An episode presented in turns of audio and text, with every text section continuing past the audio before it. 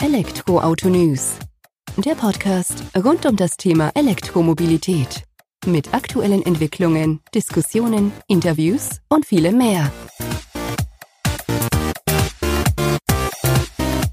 Servus und herzlich willkommen bei einer neuen Folge des Elektroauto-News.net Podcasts. Ich bin Sebastian und freue mich, dass du auch diese Woche wieder zugeschaltet hast, wenn es rund um die Themen alternative Antriebe, emissionsfreies Fahren im Alltag und E-Autos im Allgemeinen geht. Wie du vielleicht als treuer Zuhörer unseres Podcasts erfahren hast, ist letzte Woche das erste Mal die Serie gerissen. Die Serie von 65 Podcast-Folgen am Stück, beziehungsweise 64 mit der heutigen, die 65. Folge am Stück eben. Und ja, wollte mich noch quälen, letzten Samstag eine Aufnahme zu machen, hab's aber nicht mehr hinbekommen. Mich hatte die Woche zuvor die, in Anführungsstrichen, Männerkrippe erwischt und ich war komplett flach gelegen, hatte keine Kraft dafür. Und habe mich dann dafür entschieden, es auszufallen zu lassen, weil es wäre eine Zumutung gewesen, mit einer Grippe da, mit einer ganz kratzigen Stimme Podcast-Folge einzusprechen und das wollte ich euch dann doch nicht antun. Deswegen mal Zwangspause für mich und auch für euch. Dafür geht's jetzt aber frischen munter weiter mit der aktuellen Podcast-Folge. Und das Thema der heutigen Folge lautet Frankreich, Deutschland und Norwegen dominieren den E-Automarkt. Ja, warum das Thema? Wir haben uns die Absatzzahlen oder Zulassungszahlen im Januar 2020 angeschaut in Europa, haben einen Blick drauf geworfen, welche Länder den Markt aktuell dominieren. Das sind eben die drei genannten.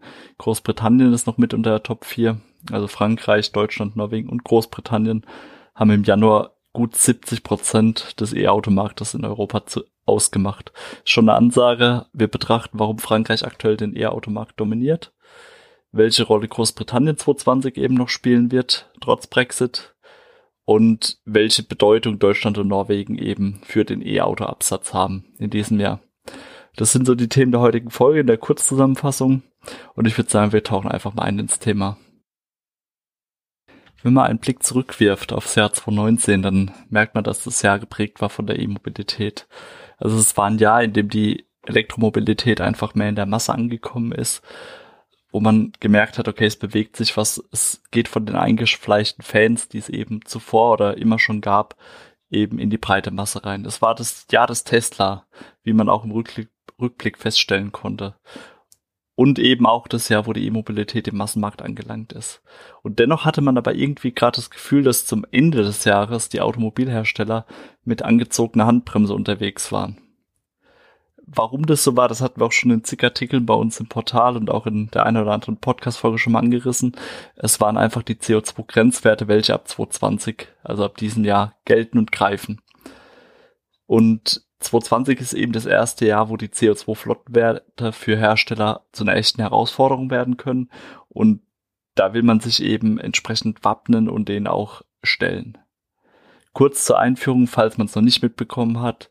Im Dezember 2018 wurden CO2-Grenzwerte für Pkw festgelegt. Das heißt, bis 2030, also in den nächsten zehn Jahren, sollen die CO2-Emissionen von Neuwagen um knapp 37,5 Prozent gegenüber 2021 sinken. 2021 ist angepeilt 95 Gramm CO2 pro Kilometer für alle neu zugelassenen Pkw.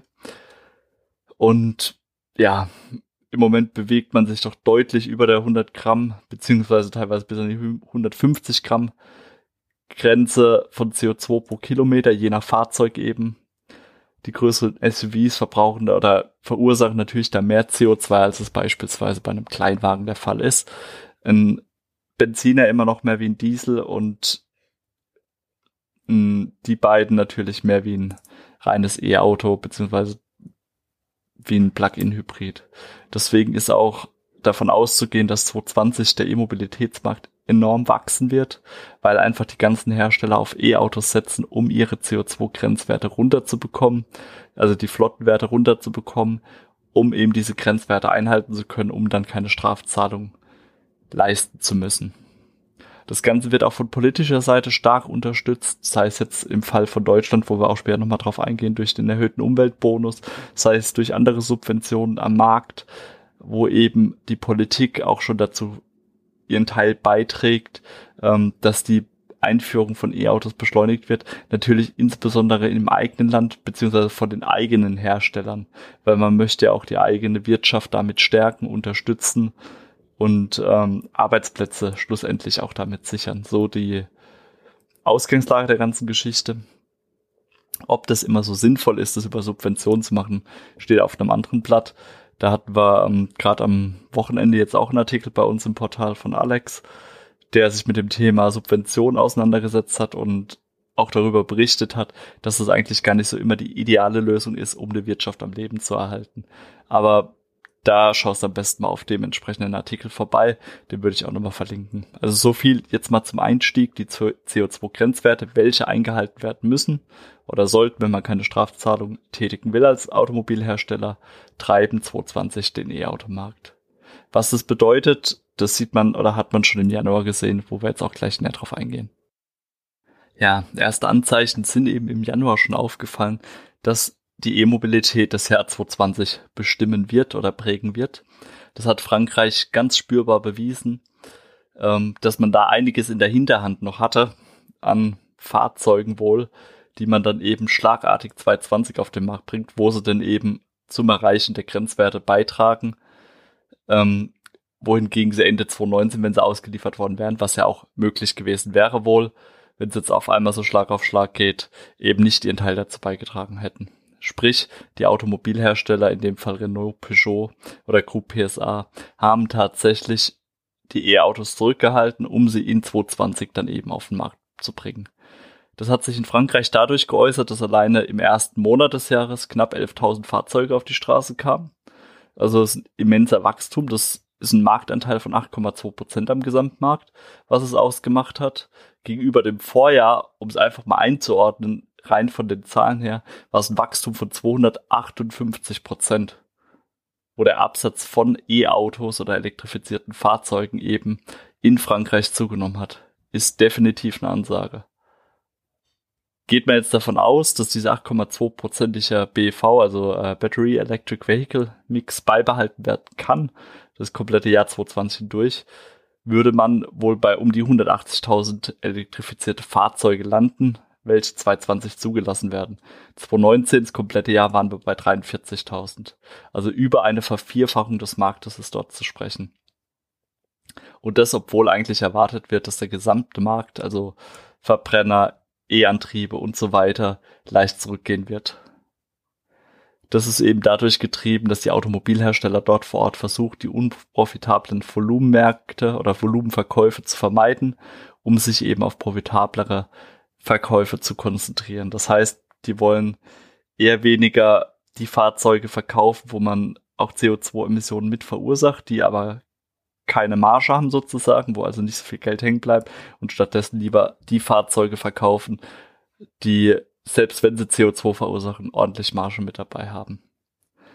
Auch natürlich, um ähm, die ma geringeren Margen, die man aktuell aufgrund äh, geringerer Fertigungsvolumina hat, bei E-Autos zu stützen, um sich da eben auch abzusichern. Ja, im ersten Monat des Jahres 2020 hat vor allem Renault eine führende Rolle eingenommen in Frankreich. Der neue alte Renault Zoe ist da ähm, für knapp die Hälfte, also 5331 Einheiten des Gesamtabsatzes an E-Autos verantwortlich gewesen. Ist definitiv eine Ansage. Und der Zoe hat in ganz Europa auch den Markt dominiert mit knapp 30 Prozent, äh, nicht 30 Prozent, aber annähernd 30 Prozent. Da hat er knapp 9619 E-Autos abgesetzt bei einem Gesamtmarkt von um die 38.200 E-Fahrzeugen, die im Januar über die zugelassen wurden. Also man sieht auch da schlagen die Franzosen zu, nicht nur im eigenen Land, sondern auch über die Grenzen hinaus bringt man in die Gleichung einfach mal zum Vergleich das Tesla Model 3 mit rein, was ja das erfolgreichste E-Auto im vergangenen Jahr war vom Absatz her, zeigt sich, dass das doch aktuell eher schwächelnd ist. Da brachte man es in ganz Europa auf 1412 abgesetzte Einheiten. Deswegen, ja, gilt es da einfach abzuwarten, wie es sich entwickelt, aber ich denke, Tesla wird er wieder zum Quartalsende hin pushen, braucht jetzt wieder ein bisschen für einen Anlauf und ähm, muss auch, denke ich, erstmal China stabilisieren, jetzt auch mit dem Coronavirus im Hinterkopf. Und dann dürfte es da aber auch wieder hoch hergehen. Gehe ich einfach mal von aus. Ja, die Franzosen ruhen sich aber nicht auf den Modellen aus, die sie aktuell absetzen am Markt eben, sondern bauen darauf, dass man längerfristig auch noch eine entscheidende Rolle spielt, nicht nur in Frankreich, sondern in ganz Europa. Renault wartet mit einem rein elektrischen Twingo ZE auf. Äh, der Megane E-Tech mit Plug-in-Hybridantrieb Plug kommt auf die Straße. Dacia will die Weltpremiere seines ersten E-Autos feiern, was wohl auch preislich ganz attraktiv sein dürfte. Und auch die Group PSA wartet dieses Jahr mit einigen neuen Modellen auf, die wir auch teilweise schon kennen. Peugeot E208, Opel Corsa E, DS3 und so weiter. Ähm, kommen auf die Straße und werden auch entsprechend für Absatz sorgen. Sieht man im Fall des Peugeot E208 ganz gut.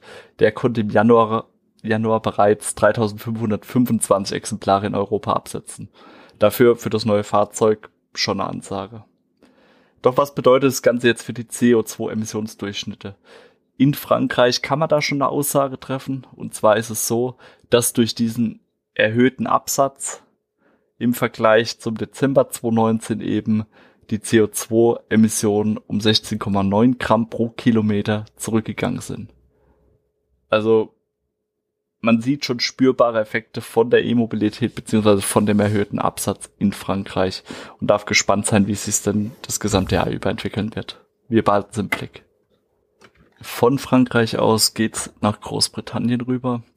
Ja, Brexit ist dann natürlich ein Thema und zählt dann wohl ab 22 auch nicht mehr, also der dortige Absatz in die CO2-Erfassung mit rein. Aber 2020 spielt es eben noch eine Rolle. Und da ist Großbritannien ganz interessant für die Automobilhersteller, denn man pusht dort alternative Antriebe, stellt sich offen gegen äh, Benziner, Verbrenner in dem Fall und Dieselfahrzeuge, die ab 2035 einfach komplett eingestellt werden sollen vom Verkauf dort. Und das ja mittlerweile dann sogar schon fünf Jahre als bisher geplant. Von 2040 war bisher die Rede. Und auf der anderen Seite ist es eben so, dass dort Anfang April auch ein neues Steuergesetz auf den Weg gebracht wird, dass emissionsfreie Fahrzeuge in die sogenannte 0% Sachleistungssteuerkategorie fallen werden. Derzeit werden sie mit 16% versteuert. Wenn das jetzt auf 0% runtergeht, werden die natürlich preislich um einiges attraktiver. Und deswegen kann man einfach auch davon ausgehen, dass der dortige Markt auch nochmal spürbar wachsen wird. Im Januar brachte man es auf knapp 4000 rein elektrische Zulassungen oder 2,7 Prozent des dortigen Gesamtvolumens. Ähm, jetzt tritt eben der Effekt mit ein im April, ähm, dass die Steuergeschichte greifen wird, die Steuervorteile, die dort zum Tragen kommen können, was zu einem Absatzzuwachs führen wird. Man geht davon aus, dass Tesla die, ähm, den Vertrieb seines Tesla Model 3 dort auch ordentlich pushen wird und vermutet, dass im März alleine dadurch der Absatz von rund 20.000 rein elektrischen Fahrzeugen überstiegen werden kann. Und vergleicht man das mit dem bisher größten Absatzmonat am dortigen E-Automarkt, das war der September 2019 mit knapp 7700 Einheiten, die dort zugelassen wurden, ist es doch eine Ansage von fast einer Verdreifachung, die da im Raum steht. Im Moment reine Hypothese und ähm, Vermutungen, die da im Raum stehen, aber eben begründet durch die Tatsache, dass sich da steuerlich einiges bewegt, was ja bisher dann doch immer Anreiz war, damit sich auch am Markt ein wenig was verändert hat. Eingangs erwähnt habe ich ja gesagt, dass Deutschland, Frankreich, Norwegen und Großbritannien zusammen im Januar knapp 70 Prozent des gesamtregionalen Volumens ausgemacht haben ab, an abgesetzten E-Fahrzeugen. Das heißt, auch Deutschland und Norwegen die führenden E-Auto-Länder sozusagen. Das eine vom Volumen, das andere vom Marktanteil. In 2019 werden auch 2020 wieder eine entsprechend starke, große Rolle spielen. Und man muss sie auf jeden Fall im Blick behalten. Und da lässt sich aber wohl abzeichnen, oder zeichnet sich wohl ab, dass Norwegen ja schon ein hohes Volumina erreicht hat an Zulassungen. Wir haben uns da immer so um die 50% Grenze an Marktanteil bewegt bei den Zulassungen. Da ist halt das Wachstum jetzt eher eingeschränkt. In Deutschland allerdings kann man davon ausgehen, dass die bedeutende Hunderttausender Marke bis Ende des Jahres deutlich überschritten wird. Es ist eher von fast so 150.000 Einheiten die Rede, die eben am Markt abgesetzt werden können. Die Basis dafür hat man da gelegt. Im Januar kam äh, Deutschland auf knapp 7400, kn knapp 7500 abgesetzte E-Autos, was einem Wachstum gegenüber dem Vorjahr von um die 60 Prozent entspricht. Norwegen brachte es auf ein Wachstum von um die 24 Prozent und auf 4236 Einheiten. Ist in Betrachtung des Gesamtmarktes natürlich der größere Anteil prozentual zu sehen bei Norwegen und spricht auch dafür. Deutschland hatte einfach wesentlich mehr Luft, E-Autos noch abzusetzen und ja, in absoluten Zahlen wird es bestimmt auch 2020 erreichen.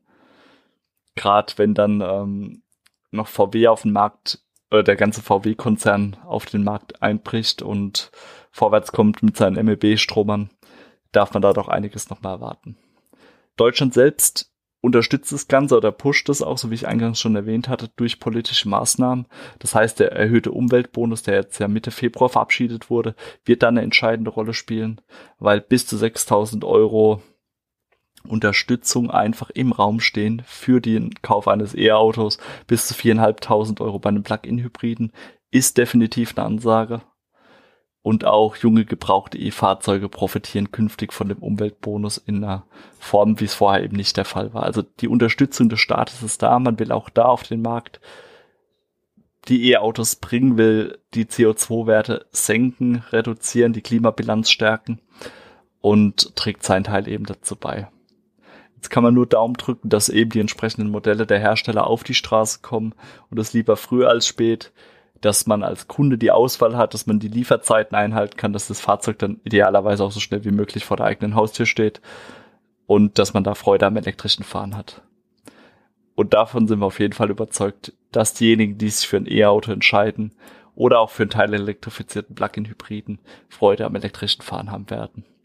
Wir beobachten auf jeden Fall die Entwicklung am europäischen Elektroautomarkt weiter, werden auch regelmäßig darüber berichten und hoffen, dass wir jetzt einfach mit dem Blick auf den Januar 2020 einen ersten guten Überblick gegeben haben, was uns erwartet, warum diese vier Märkte im Moment prägend sind, welche Rolle sie im 2020 spielen und was uns weiterhin erwartet. Dir vielen Dank fürs Zuhören in der heutigen Woche oder in der heutigen Ausgabe. Meine Stimme, obwohl immer noch ein bisschen angeschlagen und Husten versehen, ähm, klang schon mal wesentlich angenehmer, muss ich sagen. Ich hoffe, dir hat es auch gefallen und gut getan. Ich würde mich drüber freuen, wenn du eine positive Bewertung bei iTunes hinterlässt. Einfach, dass wir die E-Mobilität zusammen noch ein bisschen in die Welt hinaustragen können. Vielen Dank fürs Zuhören. Bis nächste Woche. Ciao.